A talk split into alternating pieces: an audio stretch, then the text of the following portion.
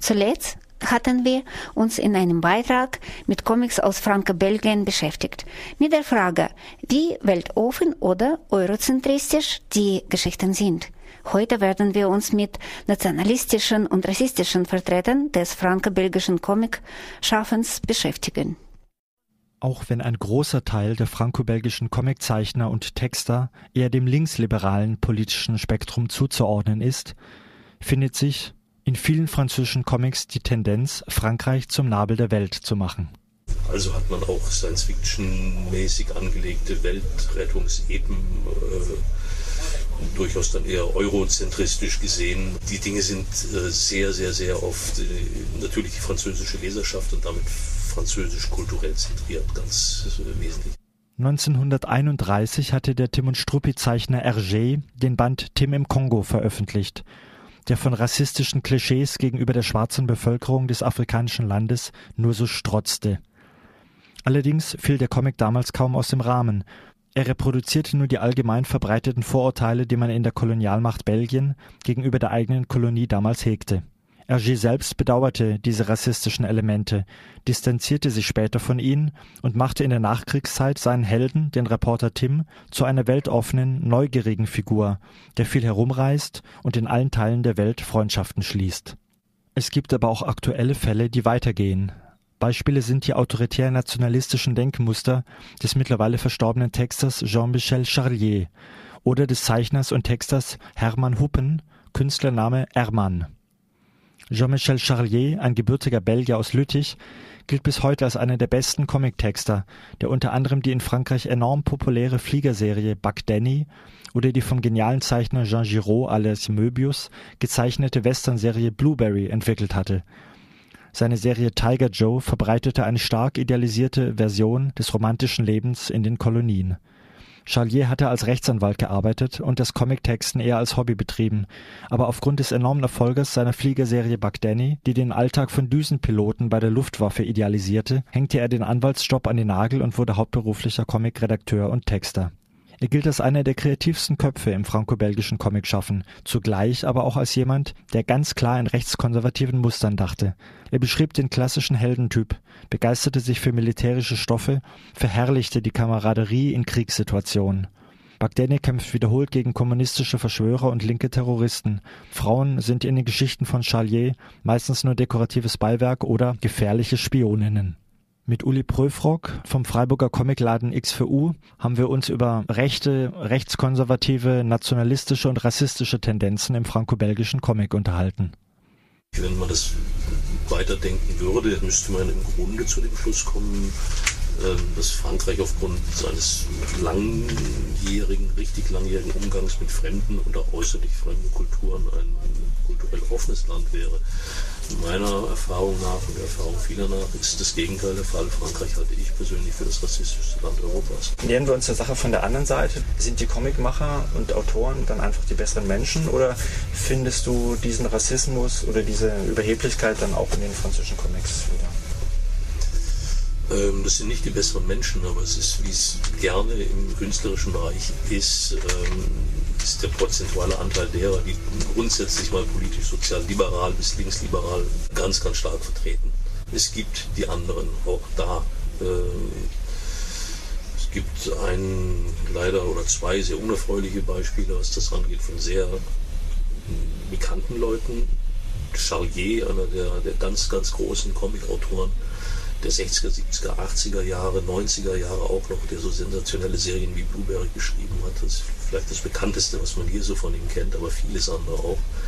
Ein begnadeter Comicautor, ein, ein Meister des Umgangs mit dieser Erzählform, der mit äh, ausgewiesenen, wie soll man sagen, Möbius kann man nicht als Linken bezeichnen, aber zumindest ist das kein reaktionärer Mensch. Oder, äh, das ist scheint undenkbar, dass jemand wie Möbius mit Charlier gearbeitet hat, aber auf der künstlerischen Ebene haben die sich hervorragend verstanden und Charlier ist ein ausgewiesener ultrarechter Gesell gewesen, der sich nicht entblödet hat, den schon verstorbenen Hergé, den äh, Timon Struppi-Zeichner, nach dessen Tod posthum mit einem privat gestifteten Preis für antibolschewistische äh, Aktivität im Comic auszuzeichnen. Der arme Mann war tot, konnte sich nicht mehr wehren.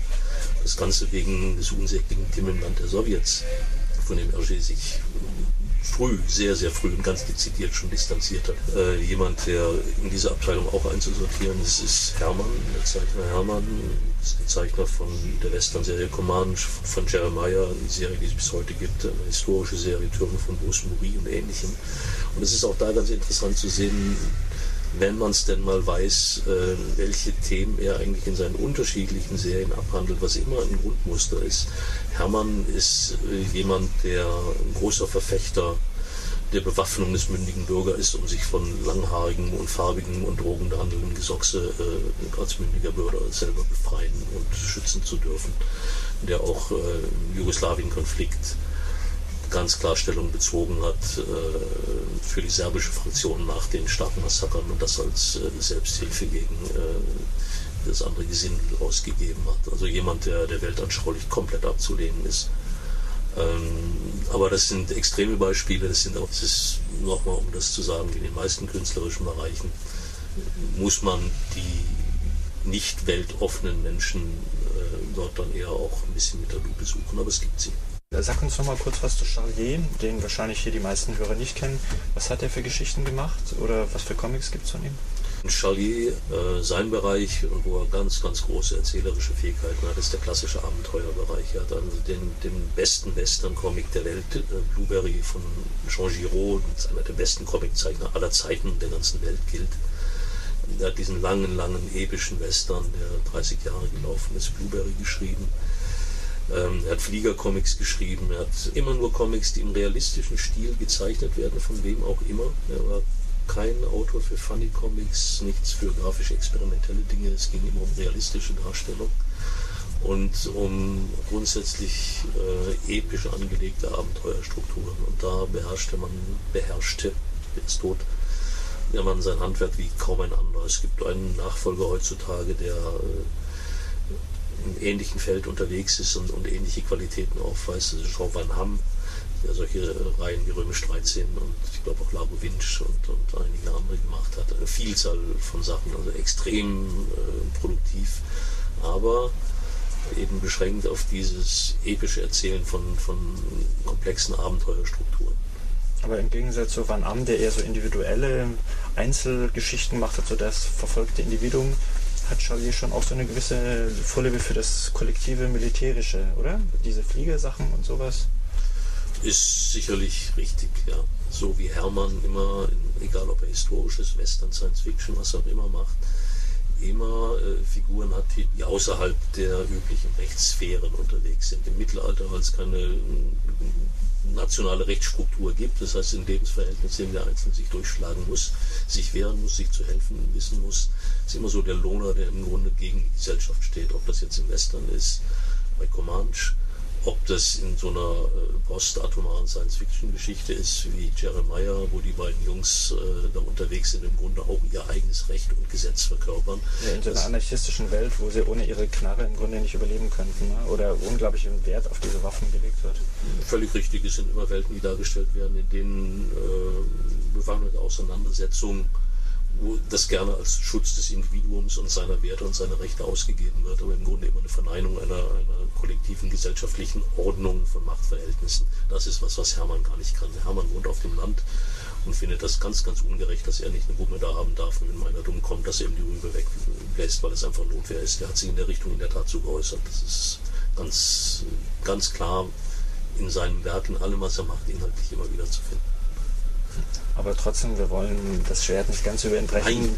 Ein toller Zeichner, der schöne, interessante und auch ein bisschen düster pessimistische Comics gemacht hat. Ne? Also vielleicht auch ein bisschen so jemand, der so ein bisschen mit einer depressiven Note an sich selber knabbert oder geht dir das zu weit? Ob der depressiv ist, weiß ich nicht, aber das passt ja in sein Weltbild. Für ihn ist diese moderne Welt schlecht, moralisch verkommen und äh, die staatlichen und sozialen Institutionen schützen seiner Meinung nach die überkommenen Werte des freien Bürgers nicht. Also findet er das auch ganz gemein, dass dieser diese seine Werte nicht selber schützen darf. damit kommt natürlich nicht wirklich eine fröhliche Grundstimmung auf bei dem, was der Mann so erzählt. Das passt ja schon ins Bild. Ole, herzlichen Dank für das Interview. Es war eine Freude.